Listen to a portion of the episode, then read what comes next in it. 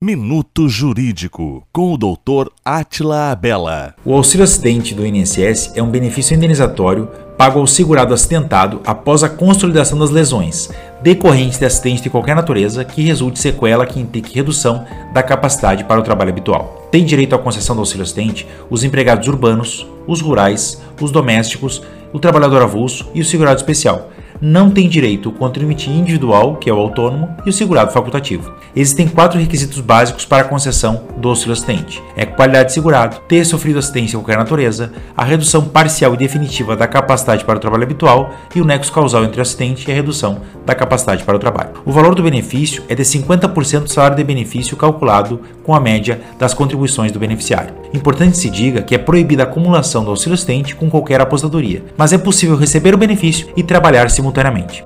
Minuto Jurídico, com o Dr. Atila Abela.